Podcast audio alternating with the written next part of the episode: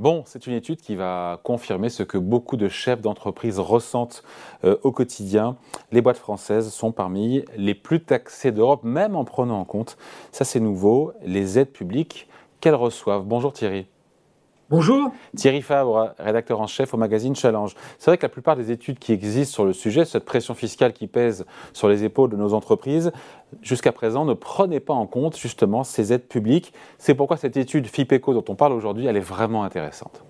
Oui, elle est très intéressante parce qu'effectivement, il y a souvent des critiques sur euh, les, entreprises qui reçoivent beaucoup d'aides et qui, et qui demandent en même temps des baisses d'impôts. Alors, euh, FIPECO a fait le travail de comparer toutes les aides que, nous, euh, que les entreprises reçoivent. Il faut prendre cette étude avec des pincettes parce qu'il y a des estimations très différentes. Vous savez, FIPECO évalue à peu près une cinquantaine de milliards les aides. une étude du commissariat de, de, France Stratégie les évalue à 140 milliards l'année dernière. La définition peut, peut, peut, bouger. Mais bon, ce qui est intéressant avec FIPECO, c'est qu'on compare aux autres, elle est avec les mêmes, la même méthodologie, et là, on se rend compte qu'on est encore au top derrière la Suède, en prenant euh, en compte les aides, euh, parmi les, pays euh, qui prélèvent le plus sur les entreprises. Et donc, c'est une des explications, sans doute, on, va y venir, sur notre, la dégradation de notre compétitivité et l'aggravation la, de notre déficit du commerce extérieur. Donc, c'est très intéressant et ça remet les idées en place par rapport au fantasme. Nos entreprises sont très aidées, elles le sont, effectivement, mais elles, le sont, elles sont tellement prélevées que finalement la différence, le, net, nous est encore défavorable. C'est vrai que c'est un discours, je me rappelle juste cet échange, c'était il y a quelques jours ou semaines avec euh, Christophe Rameau, économiste atterré de gauche, qui me disait, c'est vrai ça, euh, quand je disais que les boîtes françaises étaient parmi les plus taxées, il me répondait, vous avez raison, euh, il m'a dit, mais regardez, il y a 140 milliards d'euros d'aides chaque année, on pourrait regarder, donc ok, elles payent beaucoup d'impôts, mais il y a aussi beaucoup d'aides. Cette étude permet de trancher un petit peu, même si on prend avec des pincettes, les chiffres en matière d'aide, c'est ça, qui sont difficiles à chiffrer à la fois, ça, permet de, de, trancher, mais ça, ça, ne résout pas le problème. Si vous voulez, moi, ce qui m'interpelle, le, pays le plus taxé, c'est la Suède. Mais quand on regarde la Suède, ces entreprises, elles sont jugées extrêmement compétitives. Tous les classements internationaux, euh, notamment celui de Davos, le mettent en numéro un. Ça, ça révèle peut-être que les aides que nous euh, distribuons aux entreprises sont en partie inefficace. Moi, il y en a une qui m'interpelle beaucoup, qui m'énerve même, c'est le crédit d'impôt recherche, 6 milliards d'euros par an donnés aux entreprises. C'est l'équivalent de tous les budgets du CNRS et de l'INSERM euh, réunis, nos grands organismes de recherche. Un rapport vient de sortir de l'économiste Philippe Aguillon, qui n'est pas classé à l'extrême gauche, plutôt un soutien d'Emmanuel Macron, qui dit que cette aide gaspille l'argent public pour au moins 3 milliards donnés aux grands groupes qui n'en font rien. Et donc, il propose de la donner aux PME. Ça veut dire que la même aide, elle pourrait être beaucoup plus efficace. Vous voyez, on dépense 6 milliards. Il ne dit pas de la baisser, mais de la réallouer. Si on la mettait intelligemment, on pourrait avoir des entreprises beaucoup plus innovantes grâce au soutien d'argent public. donc, au-delà des montants, de ces aides, c'est l'efficacité qui pose problème. Bon, et donc le ciblage. Donc net des aides qu'elles reçoivent, je reviens à cette étude FIPECO, les prélèvements obligatoires donc des entreprises, la pression fiscale qui pèse sur l'entreprise, c'est 10% du PIB, et donc on est numéro 2 en Europe derrière la Suède. Euh, après, bon, il y a la Suède, ok, mais par rapport à la moyenne européenne, on se situe comment? Oui, alors on est très au-dessus, hein, puisque par rapport à la, zone euro, on est, euh, plusieurs points au-dessus. Donc, si vous voulez, ça a un côté un peu euh, désespérant, ce classement. Ça fait quand même dix ans que nos gouvernants baissent les impôts des entreprises. François Hollande l'avait fait contre sa majorité, ça lui a coûté cher, euh, avec le CICE, quand même euh, quelques dizaines de milliards. Emmanuel Macron l'a poursuivi, la politique dite de l'offre. On a baissé les impôts de production, on a baissé l'impôt sur les sociétés, on a baissé les cotisations sociales. Donc, on peut dire que la France a fait quand même beaucoup de choses. Alors, euh, le, résultat, c'est quoi? C'est que dans les classements, on est encore loin, donc ça veut dire qu'il faudrait euh, peut-être en faire encore plus.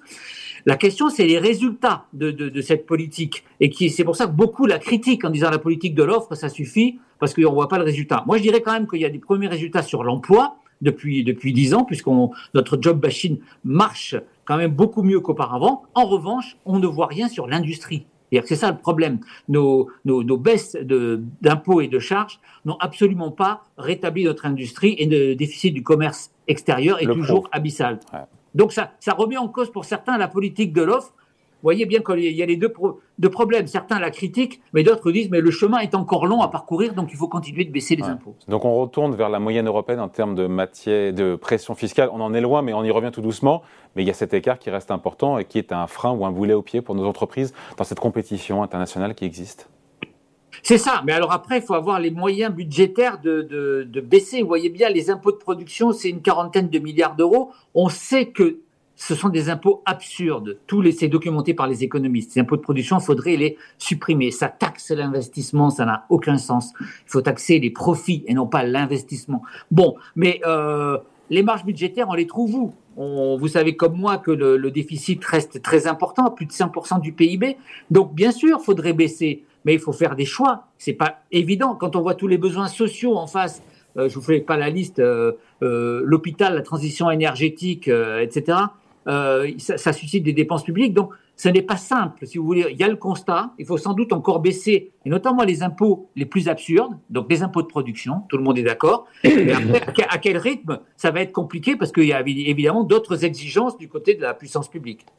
Oui, d'ailleurs, on ne l'a pas dit, mais les impôts qui sont retenus, effectivement, c'est dans le calcul de FIPECO, c'est l'impôt de production, c'est les cotisations, euh, c'est l'impôt sur les sociétés, enfin, tout est, euh, rien n'est oublié, j'imagine. Pareil pour les aides, même si c'est plus compliqué pour les aides, quelles sont les aides qui sont retenues? Oui, c'est ça, mais c'est un peu les, les, les, grandes aides budgétaires, les exonérations euh, de, de, de l'État, mais le périmètre est très, très compliqué à, à, à définir. Donc François Ecal, le directeur de FIPECO, a simplement eu l'avantage de définir le même périmètre pour, pour tout le monde. Tous les pays. Donc c'est la comparaison au-delà du montant qui est intéressante et qui euh, et qui voilà qui, qui nous place en, en, encore au top et qui laisse le, le chemin à parcourir. Moi, j'insisterai vraiment beaucoup sur le dans au-delà des montants sur la qualité, c'est-à-dire il faut voir les impôts à baisser en priorité et il faut voir les aides à réformer à supprimer ou à augmenter en priorité. On est, euh, on a, on, a un problème de choix dans ces deux, euh, dans, dans, dans, dans, les impôts et, les aides, euh, et qui, qui explique que notre performance reste encore assez médiocre sur le plan industriel. Bon, avant de se quitter, Thierry, on va regarder la couverture de Challenge qui sort aujourd'hui. On parle de quoi? Alors la cote des diplômes, on a fait, c'est un numéro assez traditionnel où on, se, on fait le, le bilan euh, et l'analyse de tous les, les meilleurs diplômes, euh, donc de master en management, des bachelors, formation au numérique, et on fait aussi un classement des écoles de commerce. Et je vous invite à, à le lire parce qu'il y a un grand chamboulement des, des, des, classements de nos écoles prestigieuses euh, comme HEC. On sont beaucoup moins à la cote aujourd'hui, donc il y a un vrai bouleversement de, de, de, de ce classement de l'échiquier des écoles de commerce. Donc à lire dans le numéro qui sort aujourd'hui. Voilà, tranquillement à lire aujourd'hui, demain ou ce week-end. Merci beaucoup Thierry Fab, donc rédacteur Merci, en chef à bientôt. Au magazine Challenge. Salut. Au revoir.